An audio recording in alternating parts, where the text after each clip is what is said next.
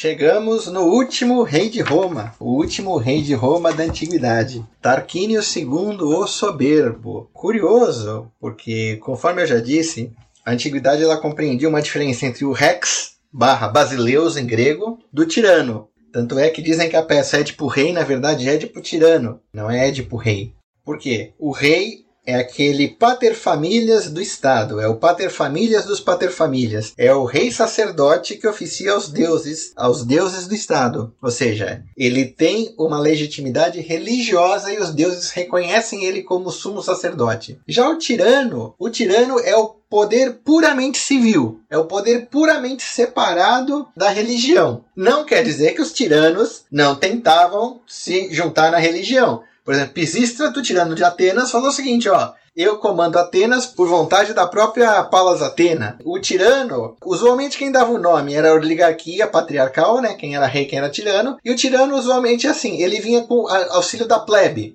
Então a plebe dava força, inclusive militar, a um homem que defendesse ela contra a aristocracia. Obviamente o tirano, como a aristocracia era muito forte, ele praticava tiranias, oprimindo a aristocracia com a ajuda do povo. E por estar sem esse poder religioso sagrado, a oligarquia via ele como usurpador.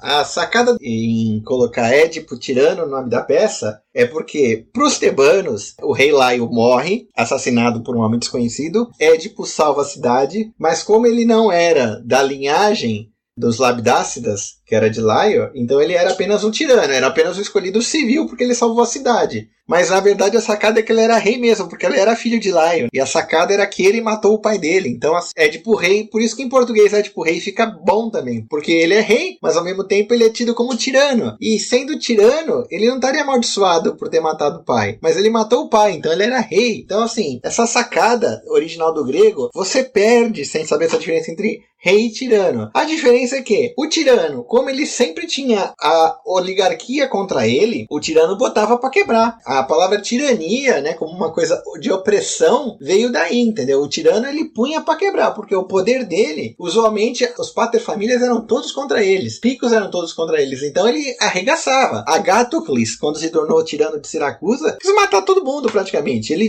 juntou o senado de Siracusa tudo numa sala e mandou matar todo mundo. Assim, então o tirano era sempre nisso. Só que é que tá, o rei Tarquínio, o soberbo, podia ser considerado rei por direito hereditário porque ele era ou filho ou neto do Tarquínio I. A história diz que ele era filho, mas pelo período que se transcorreu é mais provável que ele fosse neto. Só que ele agiu contra o Senado romano com o apoio do povo como um tirano. Tanto é que uma golpe, um golpe de Estado liderado pela aristocracia romana, mas com o apoio do povo, porque o tirano também oprimiu o povo, né? Então essa divisão de classes nem sempre é justa. O, o Tarquínio soberbo prontou para todo mundo em Roma, né? Um golpe depois dele tornou a monarquia odiosa. O Tarquínio foi expulso de Roma no final do reino dele e foi proclamada República Romana. Não fiquem com pena, porque o Tarquínio Soberbo ele tomou o poder do Sérvio Túlio, que era o sogro dele, num golpe. Então a melhor da história é que o, o, golpista foi golpeado ele mesmo, né? E outra coisa que ele fez com o, com o Sérvio Túlio, além da mulher dele, filha do Sérvio, ter cometido aquele sacrilégio de atravessado com o carro dela em cima do corpo do pai, ele negou sepultura ao Sérvio Túlio. E ainda dizia, não, Rômulo não teve sepultura também, né? Que é uma contrafação que Rômulo subiu vivo ao Olimpo. E assim, para os antigos não ter sepultura, a sua alma não descansava. Né? Até no período imperial, diz que o pessoal negou de raiva sepultura ao Calígula e viu o fantasma do Calígula andando em Roma, e só quando sepultaram ele às pressas, o fantasma do Calígula sumiu da cidade. Então, assim, é a pior castigo que se podia dar para um homem na antiguidade era negar sepultura. Isso não se fazia nem ao pior inimigo. Com o avanço da filosofia, os filósofos começaram a atacar isso aí. Aí já teve filósofo